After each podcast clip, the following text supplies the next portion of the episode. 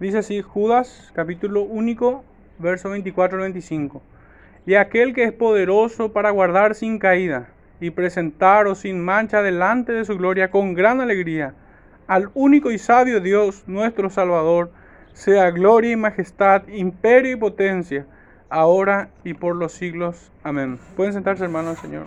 Me ayuda a predicar con verdad su palabra. Sea el mismo quien habla a nuestros corazones en esta tarde. Hermano, el título de este sermón es Doxología de gran gozo. Creo que todos los elementos que aquí encontramos, que hemos leído, ciertamente debe traer mucho gozo a nuestros corazones. No una felicidad febril como la que el mundo incuba en sus corazones, sino como un gozo que excede todo entendimiento. Un gozo lleno de, de esperanza. En aquella esperanza que tenemos y que tiene todo creyente de ver a su Señor en la eternidad por siempre. Hermanos, me gustaría dividir este, este sermón en dos puntos. El primero, aquel que es poderoso. Este sería nuestro primer punto. Estaríamos subdividiéndolo en tres aspectos. Primero, para guardarnos sin caída, para presentarnos sin mancha y para llevarnos a su presencia con gran gozo. Este sería nuestro primer punto, aquel que es poderoso para guardarnos sin caída, para presentarnos sin mancha y para llevarnos a su presencia con gran gozo. Y nuestro segundo punto, hermanos, es referente a los atributos del Señor y sería así, gloria y majestad, imperio y potencia. Este sería nuestro, nuestro segundo punto que lo subdividimos de tal forma. Gloria y majestad sería, perdón, a un solo Dios, nuestro primer punto dentro de este este apartado gloria y majestad. Nuestro segundo sería gloria y majestad. Tercero, imperio y potencia. Y cuarto y último, por toda la eternidad. Así estaremos procurando avanzar. Pero, como de costumbre, hermanos, me gustaría hacer una introducción por medio del Salmo capítulo 62 a modo de traer una imagen de lo que vamos a estar viendo. Capítulo 62, versos 5 al 8 dice así, Alma mía, en Dios solamente reposa, porque de Él es mi esperanza. Él solamente es mi roca y mi salvación. Es mi refugio, no resbalaré. En Dios está mi salvación y mi gloria. En Dios está mi roca fuerte y mi refugio. Esperad en Él en todo tiempo Oh pueblos, derramad delante de Él vuestro corazón. Dios es nuestro refugio. Es que, hermanos, ciertamente Dios es poderoso para hacer todo esto que el salmista proclama. Y es muy, muy atinado la, la, imagen que tenemos aquí de refugio o de roca fuerte. Porque esa es la idea que comunica el Señor en este primer versículo 24 que Él es poderoso para guardarnos sin caída, para presentarnos sin mancha y para llevarnos a su presencia en gran gozo. Pero hermanos, hay un versículo en el libro del Génesis, capítulo 18, que encierra perfectamente esta, esta idea de, de quién es el poderoso, ciertamente. No el hombre, sino Dios. Dice en Génesis capítulo 18, verso 14. ¿Hay para Dios alguna cosa difícil? Al tiempo señalado volveré a ti, y según el tiempo de la vida, Sara tendrá un hijo. ¿Hay algo imposible para el Señor? Es lo que realmente refleja la idea detrás de este gran título que, se que, que Judas atribuye al Señor. Él es poderoso y si ciertamente Él es poderoso, no hay nada difícil para Él. Él todo lo puede hacer. Y sin duda, el guardarnos, como a renglón seguido dice, para guardaros sin caída. Hermanos, y esta idea se relaciona con una imagen de, de alguien vigilante en guardia que nos preserva, que nos aísla en un refugio, así como leíamos en el Salmo en un refugio sobre una roca fuerte. Nos esconde en un lugar o nos pone en un lugar tan alto donde nadie puede llegar, sino solamente la mano protectora de nuestro Señor. Esta es la idea que se comunica al decirnos guardarnos sin caída. También dice Judas que Él es poderoso para presentarnos sin mancha. Esto es, hermanos, sin delito. Y, de hecho este verbo o esta idea se expresa aún mejor en, en el Evangelio de Lucas capítulo 23, verso 4, donde dice, y Pilato dijo a los principales sacerdotes y a la gente, ningún delito hallo en este hombre. Sabemos que habla de nuestro Cristo. Y que todo creyente es formado a la imagen de Cristo y será presentado en la justicia de Cristo, con las vestiduras de Cristo, lavados por la sangre de Cristo. De esta manera, el creyente es presentado sin mancha, sin pecado en aquel día. También en Apocalipsis capítulo 14 encontramos una idea complementaria a esta idea. Capítulo 14, verso 5 dice, y en sus bocas no fue hallada mentira, pues son sin mancha delante del trono de Dios. Sin engaño.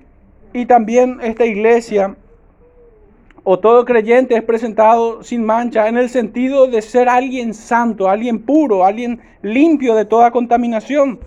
Y en el libro de Eclesiastés capítulo 4, verso 7 dice, yo me volví otra vez y vi, no, no, no, perdón.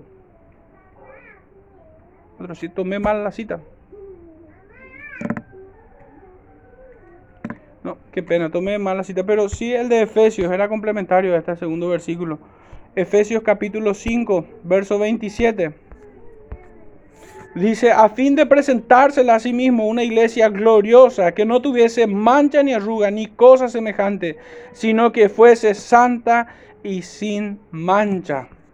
Y por último, referente a este punto, segunda de Pedro capítulo 3, verso 14, dice así, por lo cual, oh amados, estando en espera de estas cosas, procurad con diligencia ser hallados por Él sin mancha e irreprensibles y en paz. Hermanos, acá tenemos ciertamente esa, esa responsabilidad del creyente. Si bien es una promesa que el Señor va a guardarnos sin mancha y presentarnos sin mancha delante de Él, guardarnos sin caída y presentarnos sin mancha, también hay una responsabilidad en el creyente de esforzarse.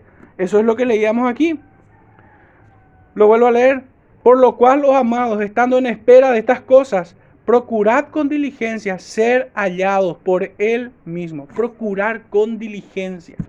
Hay una responsabilidad, ciertamente. Y esto debe llenarnos aún de mayor vigor espiritual para procurar la santificación, de resistir a Satanás, de hacer a un lado las tentaciones y de andar en aquellas sendas antiguas, ya anunciadas desde, desde los inicios de la creación, y es seguir en obediencia a la voz de Dios. Esta es la senda. Esa es la senda que nos conduce a Cristo. En Cristo, perdón que nos conduce en Cristo. Y un tercer, una tercer, un tercer punto, Él es poderoso para llevarnos a, su presencia con gran gozo. Este es el gozo que, experimentamos al oír su palabra. Cuando observamos al verbo encarnado, hermanos, en aquel momento, toda esa gente que estaba en ese lugar se llenó de de gran gozo. Pero hermanos, todo creyente que visita esta escritura debe llenarse de gozo también al contemplar al verbo encarnado. Dice Mateo 2, versos 10 y 11. Al ver la estrella se regocijaron con muy grande gozo. Esto significaba qué cosa? Que estaban yendo a ver al, al Salvador del mundo, al Hijo de Dios, aquel que fue prometido desde los inicios de este, de este universo. Mismo gozo que debemos ver en las escrituras cuando vemos al verbo resucitado, Mateo capítulo 28, versículo 8 dice, entonces ella saliendo del sepulcro con gran temor y gran gozo, fueron corriendo a dar las nuevas a sus discípulos. Y mientras iban a dar las nuevas a los discípulos, bueno, hasta ahí llega y continúa la historia. Pero hermanos, vemos que este gran gozo que vamos a experimentar en aquel día cuando seremos presentados delante de Él, no es un gozo distinto del que nosotros podemos ya experimentar y de hecho seguro lo experimentamos todos. Al ver al Cristo encarnado en las Escrituras, al ver al Cristo resucitado, al ver al Cristo ascendido en Lucas capítulo 24, versículo 52 dice, ellos después de haberle adorado volvieron a Jerusalén con gran gozo. Hermanos, este es el mismo gozo que nosotros debemos experimentar domingo a domingo, festejando su, su resurrección, esperando con gran alegría aquel día, que será un día como hoy, un día que el Señor llegará y nos, sorprenderá con, con su gloria, con el resplandor de su gloria. No infundirá temor en nosotros, sino gran gozo.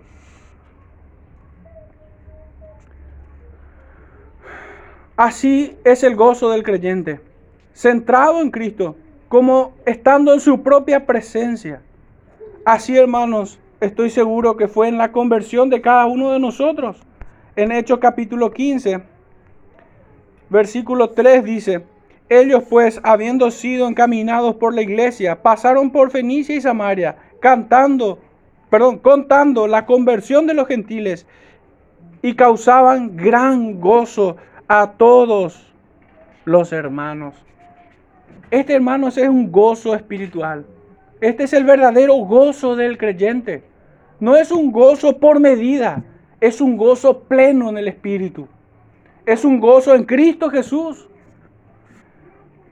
Hermanos, nosotros también, a pesar de las muchas pruebas, y de hecho que vemos eh, a lo largo de este corto o breve escrito de Judas, vemos que la iglesia atraviesa tiempos peligrosos. Pero aún en estos tiempos, el creyente en su peregrinaje debe experimentar gozo. Confiado a pesar de las tribulaciones y angustias, de las persecuciones. A pesar de que somos vituperados por el mundo. De hecho, la escritura nos dice, el Señor nos dice en Mateo 5, bienaventurados cuando el mundo os persiga. Bienaventurados son. Dice por eso el salmista en el capítulo 16, acerca de este gozo que experimentamos en nuestra, en nuestra peregrinación. Salmo 16, verso 11. Me mostrarás la senda de la vida. En tu presencia hay plenitud de gozo, delicias a tu diestra para siempre. Y hermanos, y es que todo dolor o sufrimiento queda completamente empequeñecido cuando levantamos la mirada al supremo galardón. Cuando enfocamos todos nuestros sentidos en buscar a Cristo. ¿Qué dolor o sufrimiento pudiera sofocar el alma del creyente? cuando mira a su Señor? ¿Quién pudiera estar desesperanzado cuando oímos de, su palabra, aunque esté muerto, vivirás? Hermano, no hay, no, no hay forma que, que, algún dolor humano, por eso también Romanos, eh, eh, Pablo en el libro de los Romanos dice que no hay nada que nos podrá separar del amor de Dios, ni lo alto, ni lo profundo, ni ninguna cosa creada.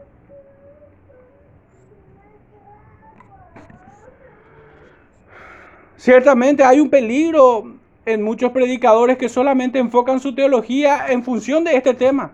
Y así que hoy conocemos incluso a confesión de parte como el hedonismo cristiano. No estoy hablando de esto. No estoy hablando de esto, definitivamente.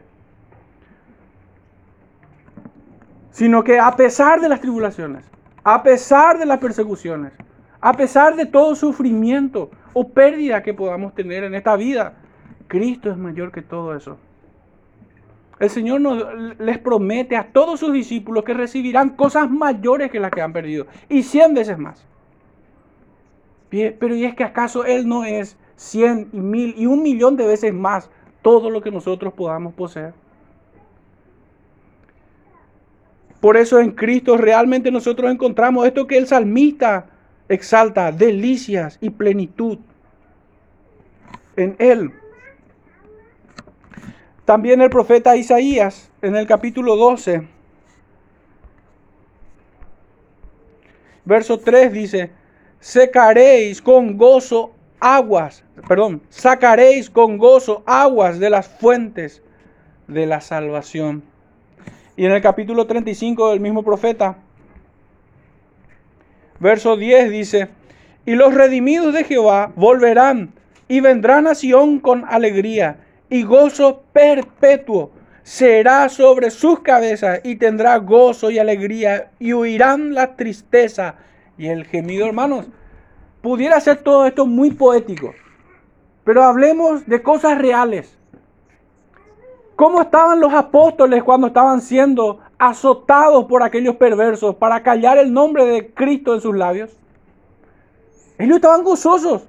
Cuando estaban encarcelados, ¿cómo, cómo estaban ellos? ¿Depresivos? No, estaban cantando himnos. Hicieron temblar las paredes de, esa, de ese recinto. Hermanos, este es el gozo del creyente. Que si bien nos espera un gozo perpetuo en la eternidad, ese gozo llega a nuestras vidas en el día de nuestra redención. En el día en que somos visitados por el Espíritu. Y somos renacidos y vemos a Cristo por los ojos de la fe. Este es el gozo de aquellos que vieron a Cristo. O aquel que vio a Cristo habiéndosele caído las escamas que tenía en sus ojos. Hermanos, es así como debemos nosotros cerrar nuestras vidas. Apocalipsis capítulo 22, verso 20 dice, el que da testimonio de estas cosas dice, ciertamente vengo en breve. Amén, sí, ven Señor Jesús. Este es un grito exaltado, ven Señor Jesús. No es un susurro tímido.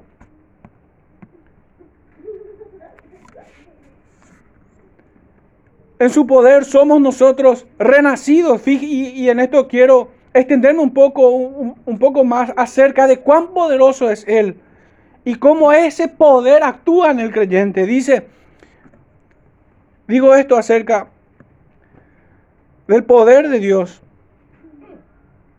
que en Él nosotros somos renacidos, bendecidos, guardados.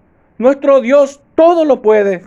En primera de Pedro capítulo 1, verso 3 al 5 dice, bendito el Dios y Padre de nuestro Señor Jesucristo, que según su grande misericordia nos hizo renacer para una esperanza viva por la resurrección de Jesucristo de los muertos, para una herencia incorruptible, incontaminada e inmarcesible, reservada en los cielos para vosotros, que sois guardados. Fíjense hermanos, somos renacidos para una esperanza y somos guardados por el poder de Dios mediante la fe para alcanzar la salvación que está preparada para ser manifestada en el tiempo postrero.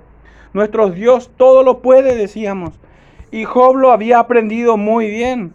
Pues en su libro capítulo 42, verso 2 dice, yo conozco que todo lo puedes y que no hay pensamiento que esté que se esconda de ti. Hermanos, esta debe ser nuestra convicción también de que Dios todo lo puede, pero no como un conocimiento intelectual nada más, sino como una experiencia de vida. Como una experiencia, si, es cierto que el Señor te rescató de las tinieblas, su luz admirable, ya has experimentado este supremo poder de Dios. No hay nada difícil para Él. El profeta Jeremías en el capítulo 32 dice, verso 17, Oh Señor Jehová, he aquí que tú hiciste el cielo y la tierra con tu gran poder y con tu brazo extendido. Ni hay nada que sea difícil para ti. Hermanos, ¿cómo es nuestra meditación en, nuestra vida? El profeta había observado toda la creación y lo había exaltado al Señor, había reconocido que, el, que todo fue hecho por el dedo de Dios. Bastó una palabra de Él para que se haga la luz, para poner límites a las aguas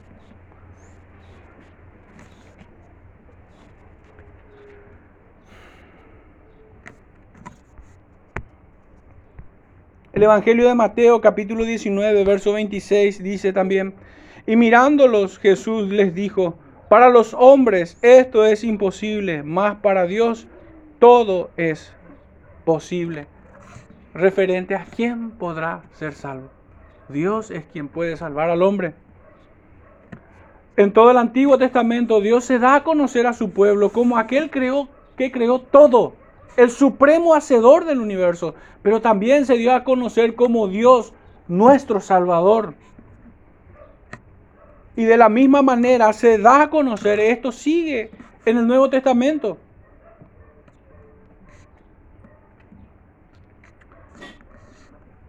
Leíamos que Judas exalta a nuestro Señor porque es poderoso para guardarnos sin caída y presentarnos sin mancha, justificados por medio de la fe en la obra de Jesucristo, limpiados en su sangre.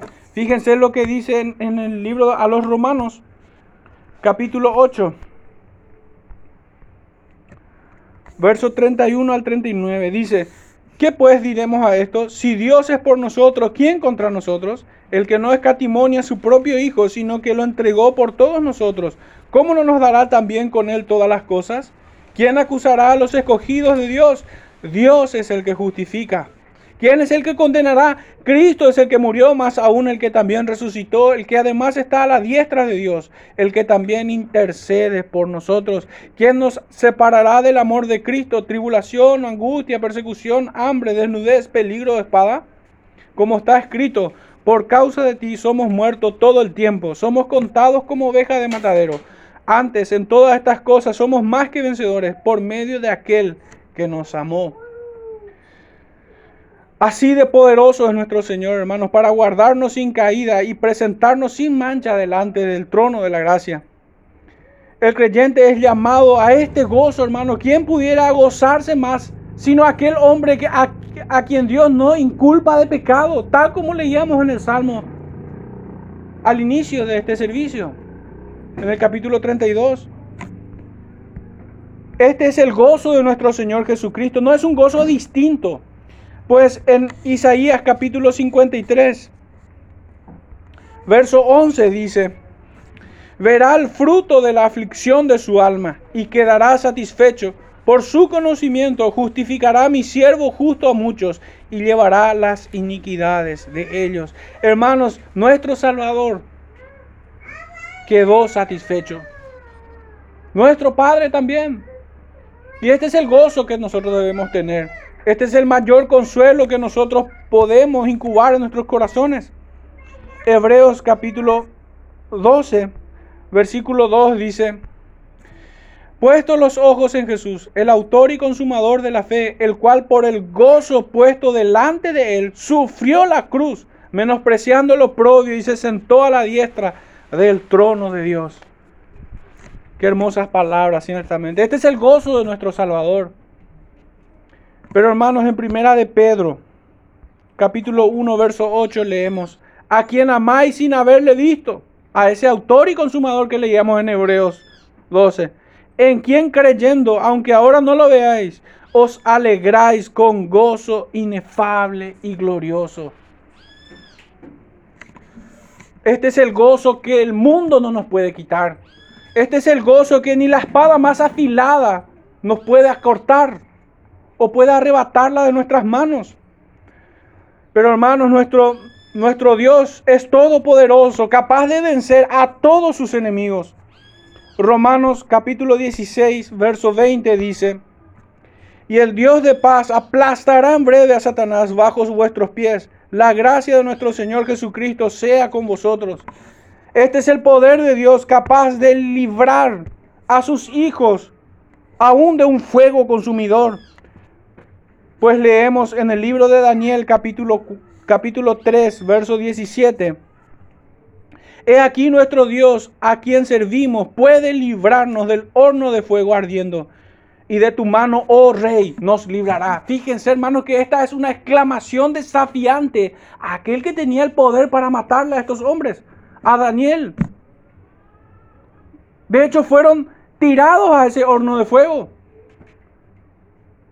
Pero este, este profeta, este hijo de Dios, este creyente Daniel, tenía su confianza en Dios, su Salvador, y con actitud desafiante para el hombre. Porque hermanos, no hay nada que desafíe más al hombre pecador que el todo poder de Dios. No hay otra cosa que el pecador pueda sufrir más que el poder de Dios. Él es capaz de aplastar al soberbio, de hacerle tragar su orgullo al impío.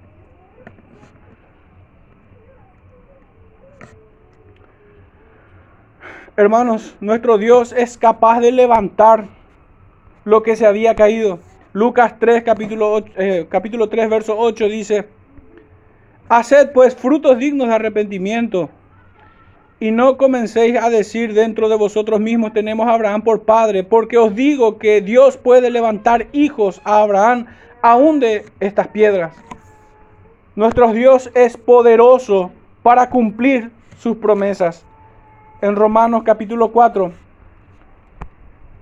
verso 21 dice, plenamente convencido de que era también poderoso para hacer todo lo que había prometido. Hermanos, esta era la confianza de Daniel. Esta era la esperanza de él. Hermanos, pero debe ser la nuestra también. Dios es todopoderoso para bendecirnos aún más allá de lo que nosotros esperamos.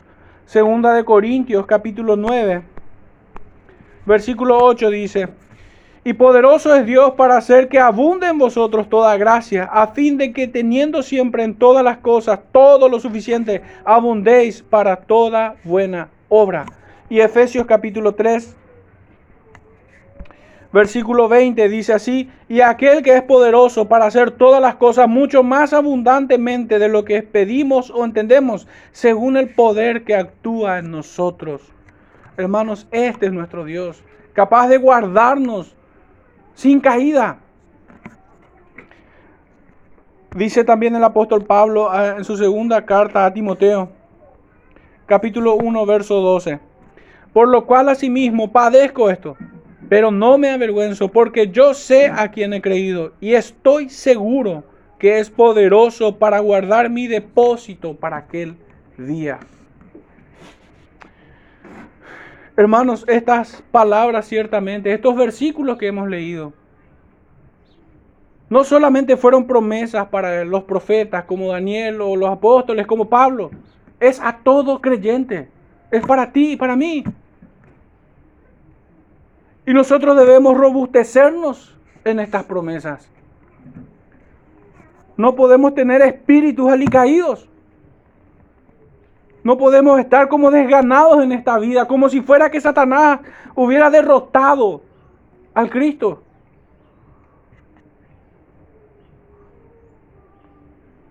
Hebreos una vez más en el capítulo 7, versículo 25 dice así, por lo cual puede también salvar perpetuamente a los que por él se acercan a Dios, viviendo siempre para interceder por ellos.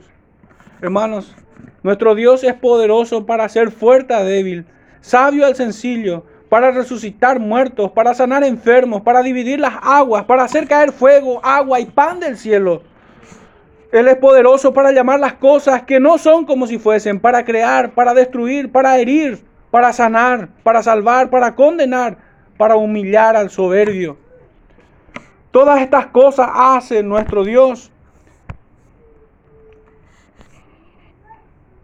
En Primera de Crónicas, capítulo 29, versículo 12 leemos, las riquezas y la gloria proceden de ti y tú dominas sobre todo. En tu mano está la fuerza y el poder, y en tu mano el hacer grande y el dar poder a todos.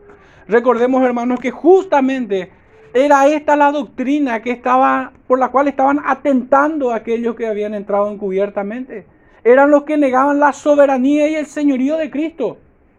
Totalmente contrario a esto, a esta exaltación que encontramos en segunda de Crónicas.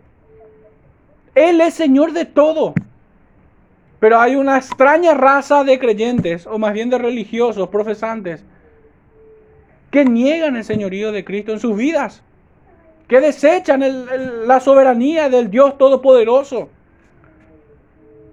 Claro, eso es necesario para erigirse ellos mismos como señores de sus propias vidas, como soberanos, como si su voluntad fuera las tablas de la ley que guía al universo. En el mismo libro de Segunda de Crónicas, pero en el capítulo 25, verso 8 dice, no, no, tomé mal de vuelta la nota. Job capítulo 26.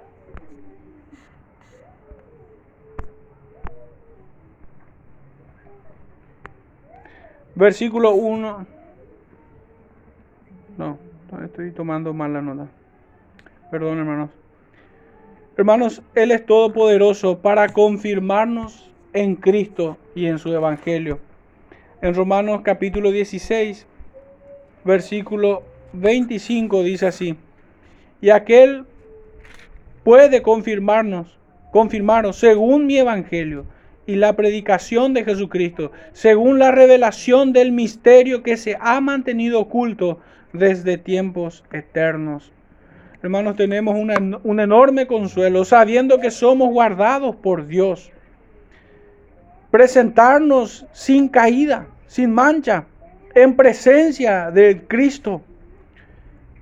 Para quienes somos traídos en su gracia, hermanos, esto debe ser un conocimiento muy excelente. Pues seremos partícipes de su gozo ya en este tiempo. No debemos esperar, hermanos, para experimentar esto. Dice en el Evangelio de Juan capítulo 15, verso 11. Estas cosas os he hablado para que mi gozo esté en vosotros. Fíjense, hermanos, mi gozo, dice el Señor, esté en vosotros. No es un gozo distinto al de nuestro Señor.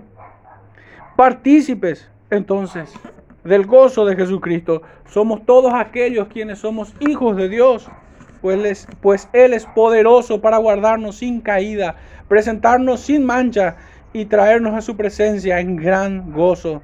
Judas adora a Dios por su obra redentora, por medio de Jesucristo. Él es digno de suprema alabanza por todos los tiempos.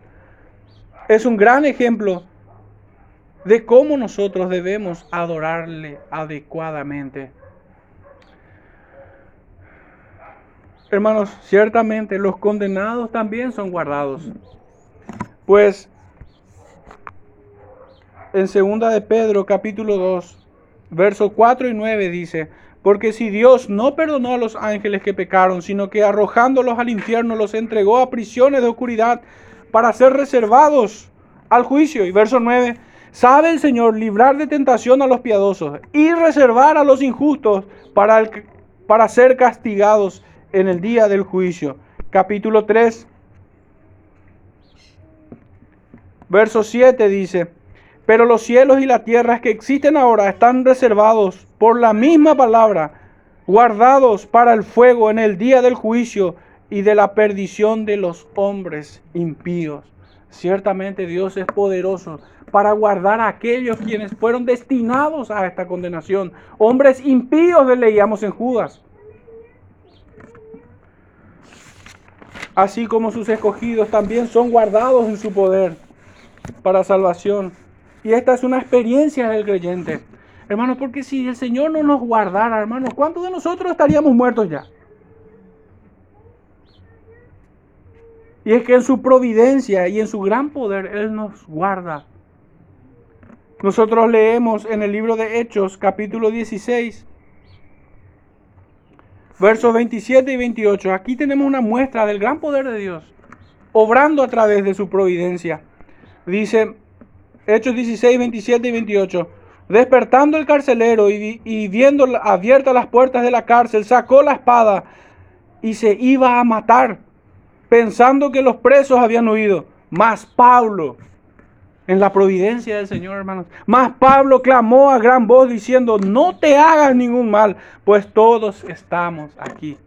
Hermanos, justo, pues Dios no fracasa en sus planes. Dios preserva, guarda a sus escogidos.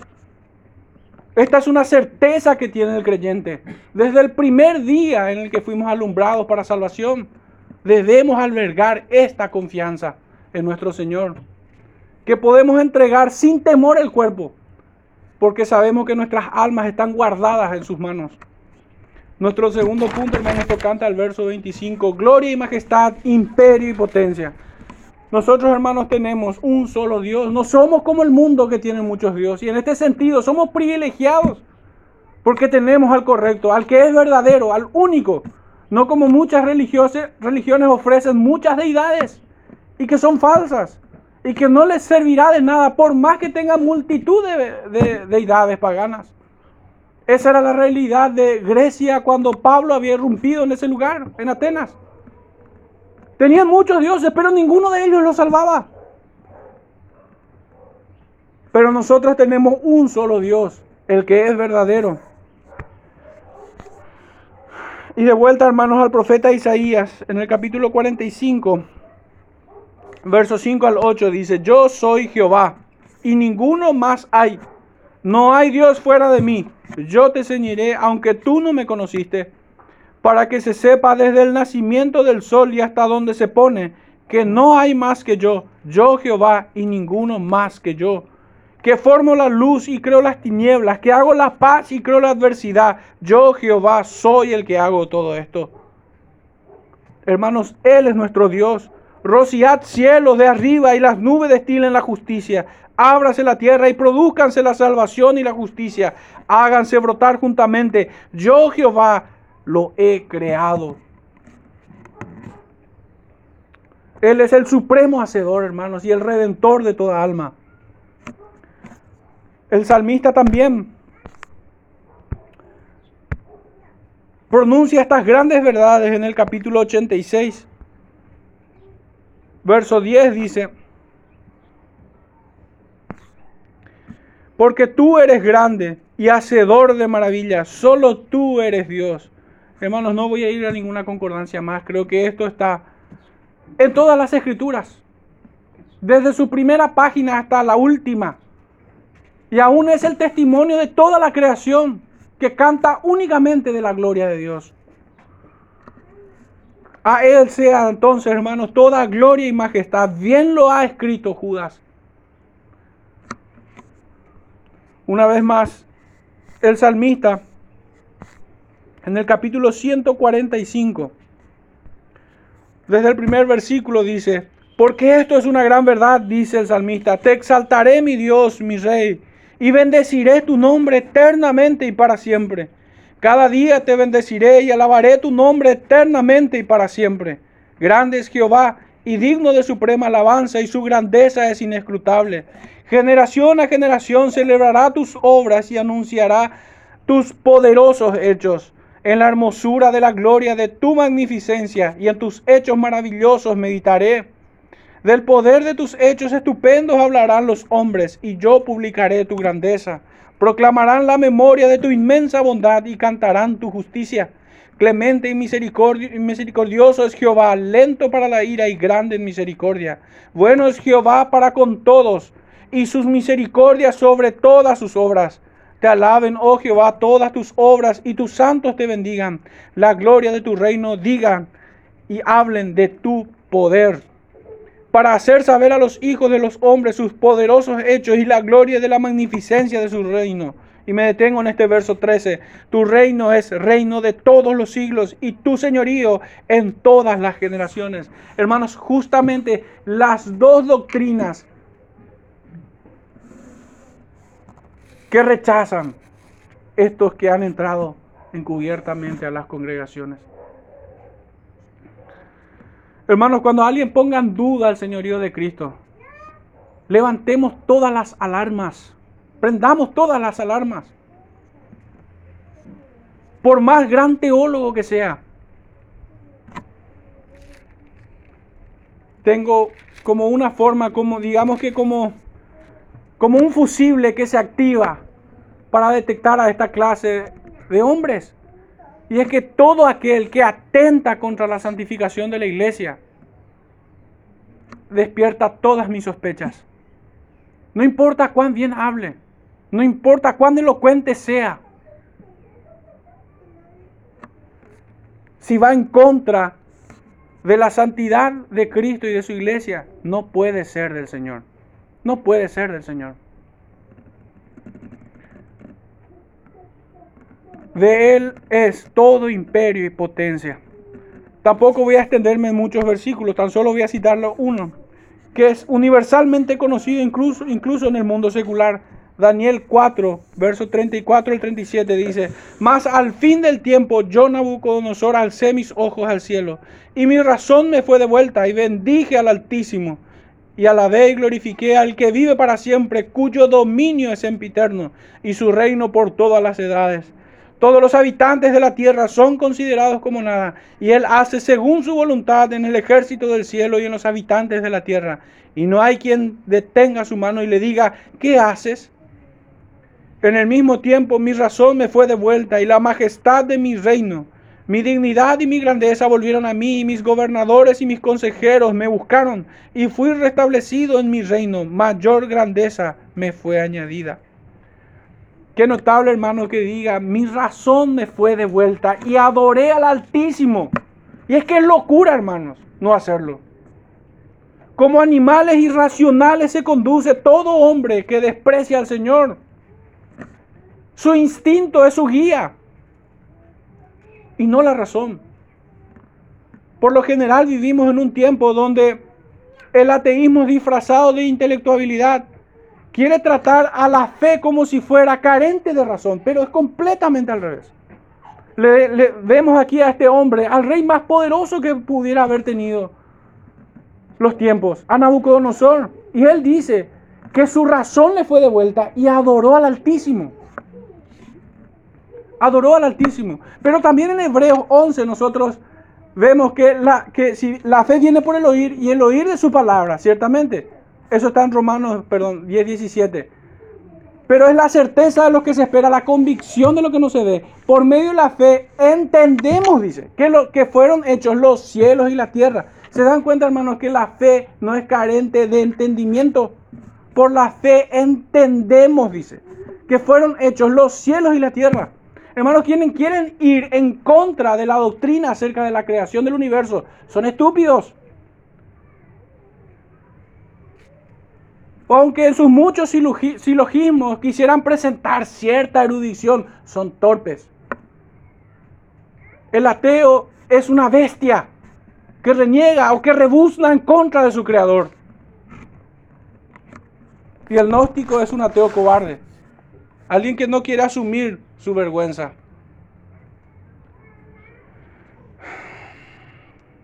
Hermanos, esta suprema alabanza, esta gloria y majestad de este imperio y potencia es por todas las edades, por toda la eternidad. Y a propósito de esto, ya lo habíamos estudiado en la serie que hicimos sobre Apocalipsis, pero en el capítulo 4, versos 10 y 11, dice así, los 24 ancianos se postran delante del que está sentado en el trono y adoran al que vive por los siglos de los siglos y echan sus coronas delante del trono diciendo, Señor, digno eres de recibir la gloria y la honra y el poder, porque tú creaste todas las cosas y por tu voluntad existen y fueron creadas. En la misma forma que en todo el Antiguo Testamento fue conocido Dios, así también en el Nuevo Testamento. Y hasta el fin de los siglos él es el supremo hacedor. Él es digno de recibir toda adoración. Hermanos, toda creación suya le debe adoración al Creador. Cuanto más el creyente. Cuanto más el creyente que es despertado a luz para ver la gloria del Señor y encontrar aún más fuerza y motivo para adorarlo. Pero hermanos, traigamos esto a una cuestión más práctica. Bajémoslos a tierra y, pongámonos a prueba si realmente este es el sentir en nuestros corazones para venir y adorar al Señor. Y para ofrecer nuestros cuerpos en sacrificio vivo al Señor todos los días. Fijemos si eso está en nuestros corazones. De no ser así, hermanos, tenemos mucho de qué arrepentirnos. Y por el cual pedir al Señor que nos auxilie en la miseria en la que estamos. Porque si no encontramos gozo y motivación para adorar al Señor por su gloria, por su majestad, por su imperio y potencia, porque Él es creador de todo el universo, entonces somos como miserables. Debemos también agregar que la gloria del Padre es la misma que la, del Hijo, pues son consustanciales sin duda alguna aunque muchos herejes intenten hacer diferencia en cuanto a gloria y majestad, imperio y poder. Dice en Apocalipsis 5, verso 12 al 14, que decían a gran voz, el cordero que fue inmolado es digno de tomar el poder, las riquezas, la sabiduría, la fortaleza, la honra, la gloria y la alabanza. Y a todo lo creado que está en el cielo y sobre la tierra y debajo de la tierra y en el mar y en todas las cosas que en ellas hay. Oí decir al que está sentado en el trono y al cordero, sea la alabanza, la honra, la gloria y el poder por los siglos de los siglos. Los cuatro seres vivientes decían amén. Y los veinticuatro ancianos se postraron sobre sus rostros y adoraron al que vive por los siglos de los siglos. Hermanos, la doxología de Judas pasa por los tres tiempos verbales, porque si nos volvemos a fijar en nuestro verso 24, dice, y aquel que es poderoso para guardaros sin caídas y presentaros sin mancha delante de su gloria con gran alegría al único y sabio Dios, nuestro Salvador, sea gloria y majestad, imperio y potencia, ahora y por los siglos. A aquel que es poderoso, ahora y por los siglos. Hermanos, esta adoración debe ser por todas las edades. Debe extenderse hasta el futuro eterno, hasta el futuro en la eternidad. Por la obra redentora que ha hecho nosotros, ciertamente nosotros tenemos aún mayores razones para adorarlo. Esta adoración es perpetua en el creyente, debe ser en este tiempo y en la eternidad. Hermanos, este versículo acá es importante hacer una pequeña precisión, porque en nuestro verso 25 dice, al único y sabio Dios nuestro Salvador. Pareciera ser que se refiere a una sola persona de la Trinidad. Pudiéramos, de hecho muchos tienden a pensar que se, que se refiere únicamente al Padre. Pero hermanos, la mayoría abrumadora de todas las traducciones y comentaristas traducen de esta manera y les leo como la presentan. Al único y sabio Dios, nuestro Salvador, por medio de Jesucristo, nuestro Señor. Esa es la forma en que presentan esta verdad, a la cual yo adhiero a la cual yo adhiero. Creo que esta es la traducción correcta. De hecho, tomé apunte de cuántas son las versiones que, traducen de esta manera y la traducen así. La Reina Valera actualizada 2015, la contemporánea, la Biblia de las Américas, la NTV, la NBI y la Nueva Biblia de las Américas. Todas traducen. He revisado varios comentaristas y todos coinciden que esta es la traducción más atinada que esta es la verdadera traducción, la más correcta. Aunque, aunque algunos no lo consideraran así, no cambia, hermanos, esta verdad. Dios es nuestro Salvador, el Dios Trino. Las tres personas de la Trinidad han actuado en el plan de redención para salvación de, de todos sus escogidos. Hermanos, pero todas estas grandes alabanzas que encontramos aquí es contrario a los que son denunciados en este escrito por Judas. Judas, una vez más digo, exalta la soberanía y el señorío de nuestro Salvador en sus cuatro atributos de majestad, potencia, autoridad y gloria. Finalmente concluye su escrito en alabanza a Dios por su gran redención. El creyente que adora a Cristo un día, un día como hoy, muy pronto despertará en la eternidad y su adoración no cesará jamás. En la claridad de una sublime y suprema alabanza delante del trono de la gracia, podrá mirar aquel que es digno por los siglos de los siglos. Hermanos, es muy probable, dicen algunos comentaristas, que esta doxología haya sido entonada en los primeros días de la iglesia primitiva. Y qué hermoso sería poder hacerlo también nosotros. Dios protege a los suyos siempre y en todas las edades. Así dan testimonio las escrituras por las vidas vividas de Noé, Abraham, Jacob, José, Moisés, David, Daniel, etcétera, hermanos.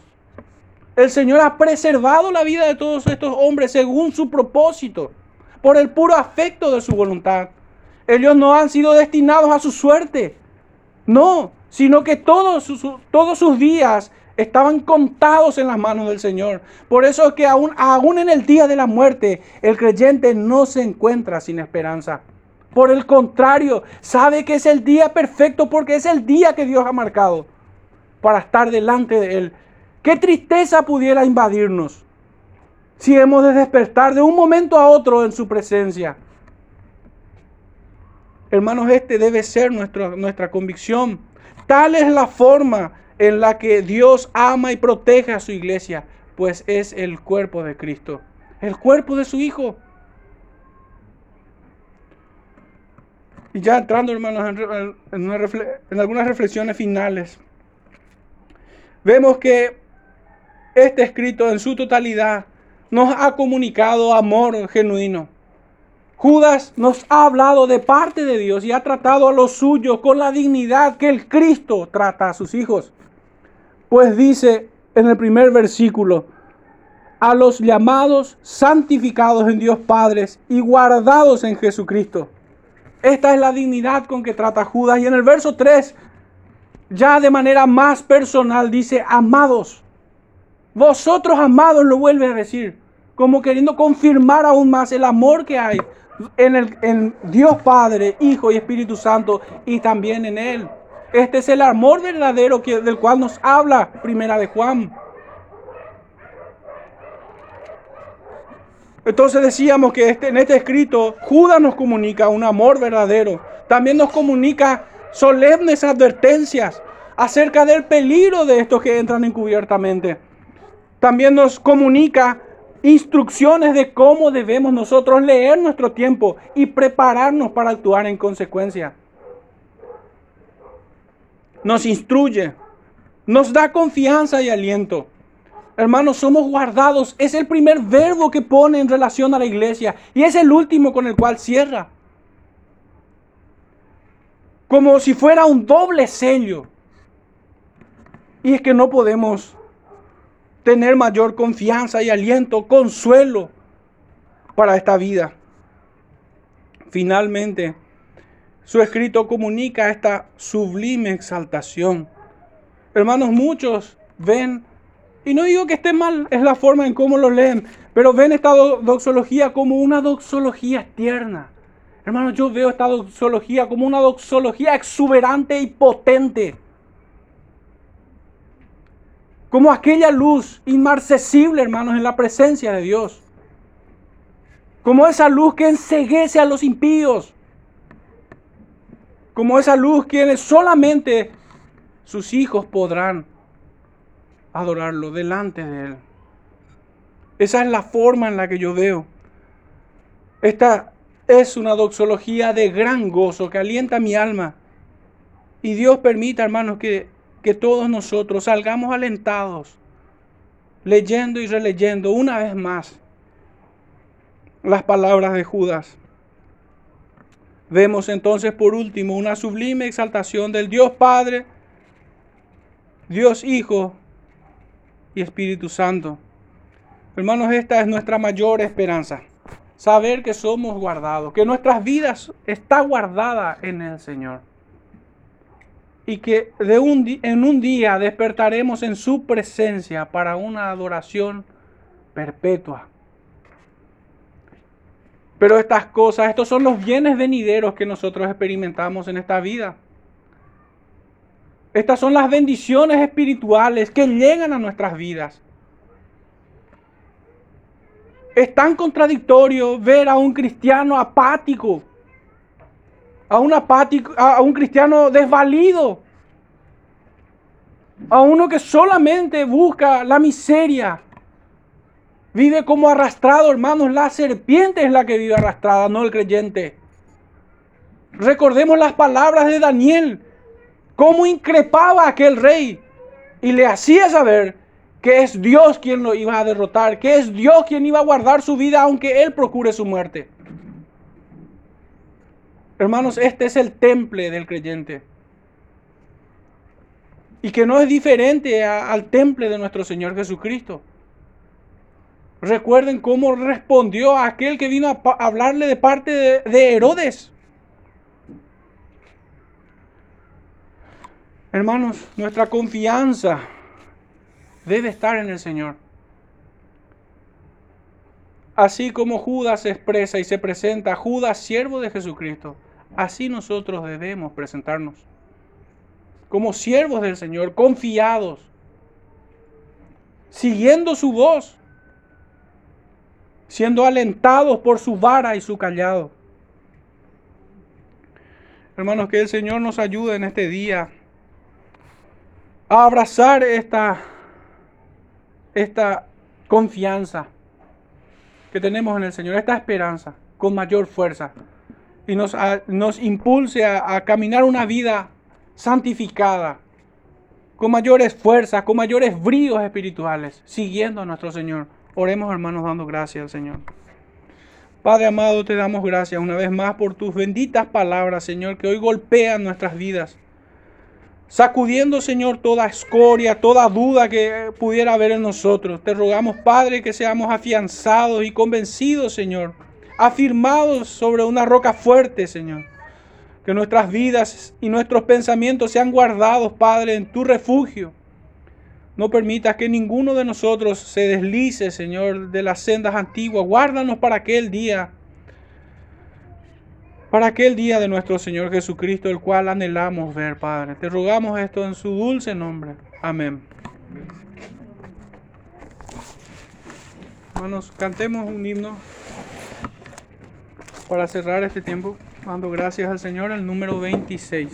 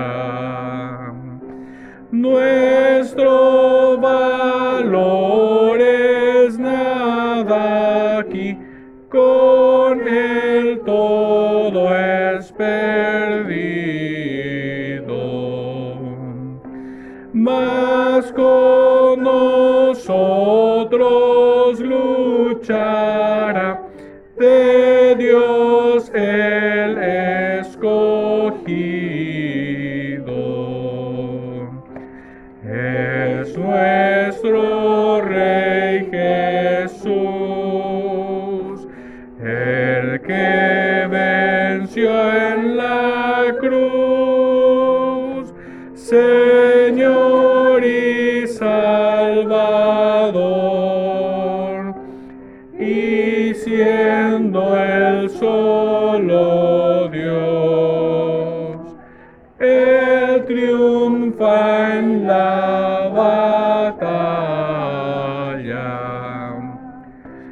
Y si demonios mil están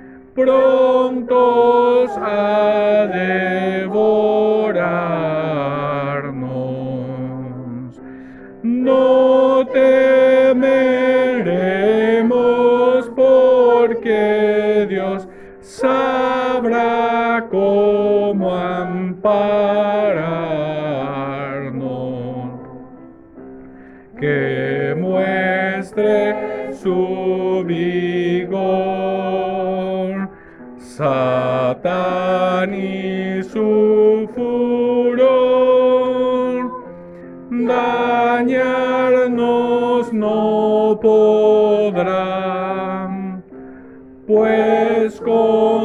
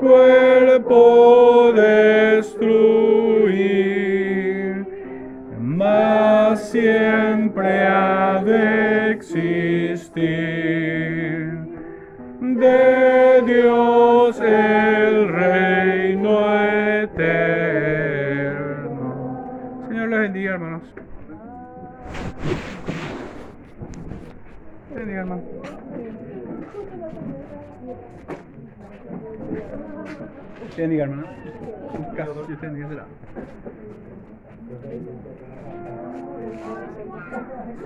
Bendiga. Bendiga, Pito. Bendiga, hermano. Mm.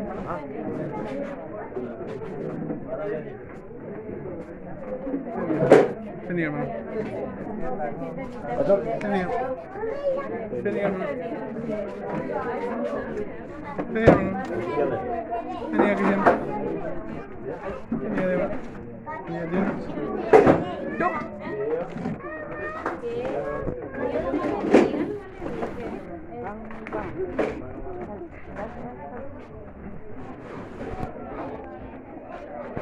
Thank you. Hermano. Bendiga, hermano. Bendiga, Cristian. Bendiga, Débora. Bendiga, Dios. Yo.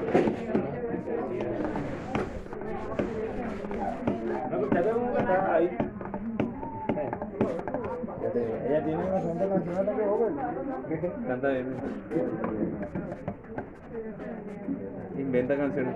Dos. Eh, bendiga. Oscar, mira, po, en, en mi tiempo libre te puedo enseñar cómo elogiar sin insultar.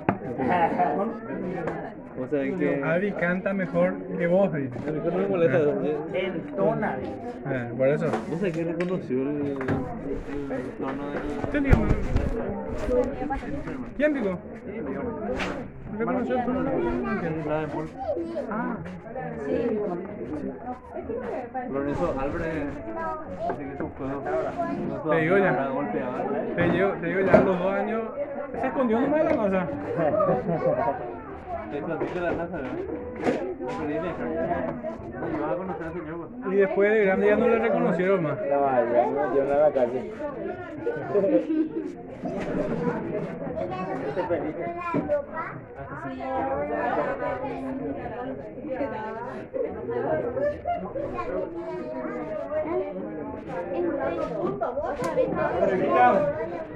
Qué lindo. Isabela. Esteban. ¿Qué hacía en el sermón contra Hopper? Este diente no puede estar arrastrándose, y le miró así. Conmigo no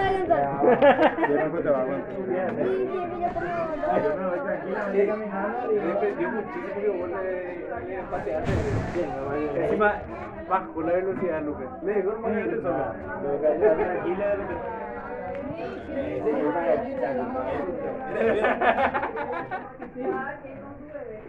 Él se tropezó con la pierna de Lucas. ¿Y cómo meter su pierna? Yo estaba corriendo Yo estaba corriendo a su lado. ¿Cómo tiene que correr ahora a tu lado? No, no, ya no me tienen que perseguir. Sí, ya parece. Ahí ya reconoció. Ahí ya está. Se tropezó una pierna y al final tiene la Ojalá se tropezó con la pierna de Lucas y Lucas le ella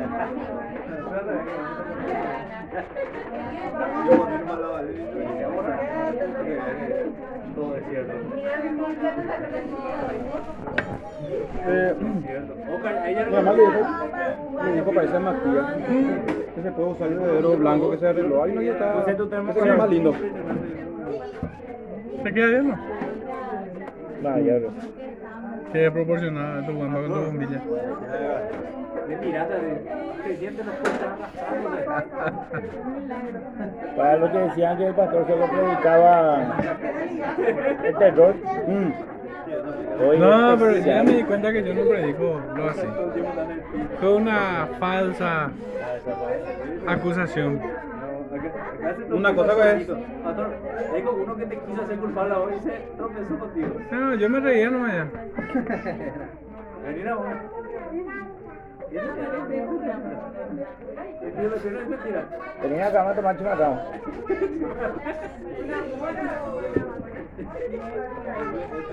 Papito, ¿no qué pasa en una butaca, papá?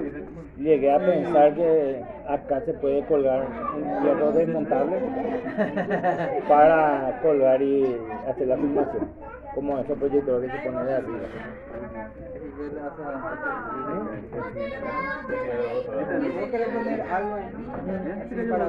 Para poner el celular. Cuando se usa todo, compraría nomás esa linterna que es articulable. Pondría por la parte. Eh, no, para filmar, para que Sí, el celular. sí, sí. ¿Y por qué no compramos del casco nomás que Ya. va por la moto?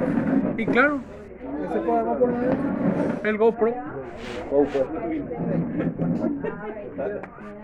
Ese filma una locura.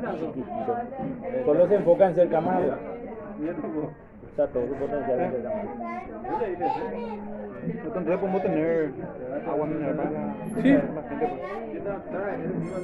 Eh, no sé cómo está el presupuesto, cuánto tienen para destinar para agua. Y, y ese Pero- que está 9.500 para toda esa agua. Y el filtro. No, no importa con eso, no importa si es 9.500 o 11.000. Si nosotros por lo, por lo menos para los domingos que El filtro dura ocho meses por ahí. No sé cómo vuelve, no importa. Pero El filtro. son 3, 6. A mí me gusta, a mí me gusta que sea 150 mil mensuales. O 100.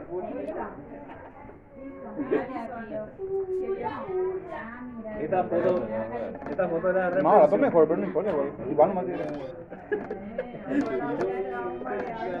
Así como no importa raspas. 1500 no importa, yo pongo 1000. Ya te que no importa. No, no importa. Si no contamos el de 9000, el de 11000, pues. ¿Sabes qué es lo que pasa? Es que cuando vos compras un servicio De calidad. un poco más caro, tenés mayor seguridad de que es el producto que te están vendiendo. Por eso, por eso yo cedí con el tema de agua cero.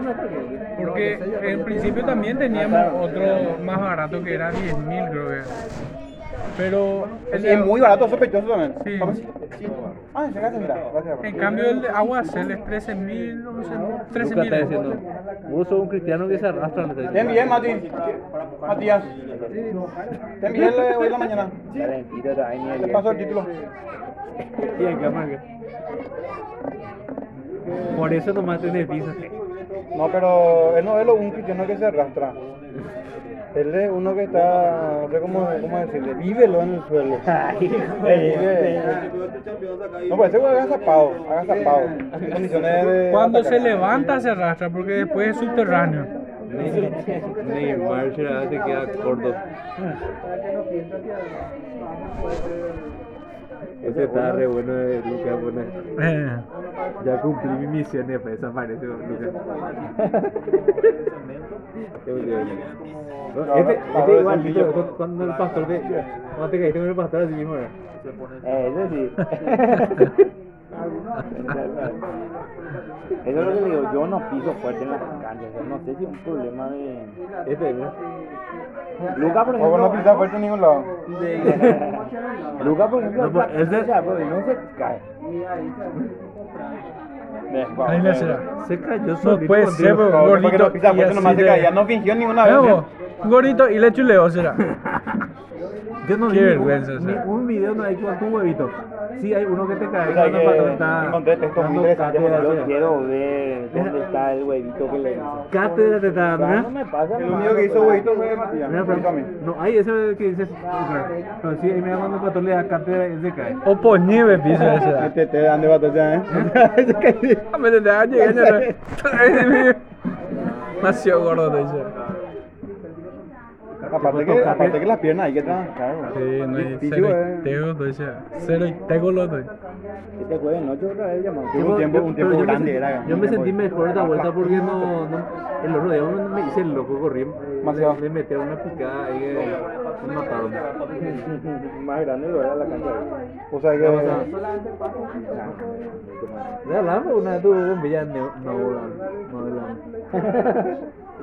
¿Tres, cuatro vienen? No. Vamos a probar un motor de pasto. Ese no es el Papito, Matías, ven a papá. Yo le pone. Hace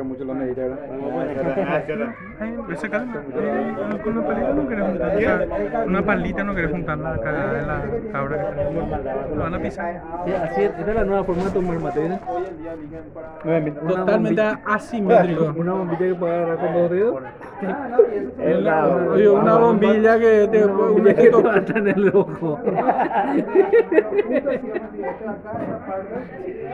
Patrón, no un poco En el, en el, en el colectivo no puede tomar, ese pastor puede bajar en tu ojo. Y ahí, mira. El colectivo no lleva ese Objeto contundente. Patrón, no, no tengo un poco de jengibre. Ah, qué rico hacemos Mi heladera. Quiero chiclear. No, En este voy a poner. En este voy a poner. ¿Qué, ¿Quién lo ha sido raca con tu guampa? ¿Por nada otro? Algo ahí, guampa para hombre. O sea, la- realmente sabe que está purete sin poner una bombilla más chica. Ni aún, ni aún así, pero. Bueno, así es demasiado pintoresco. Muy económico.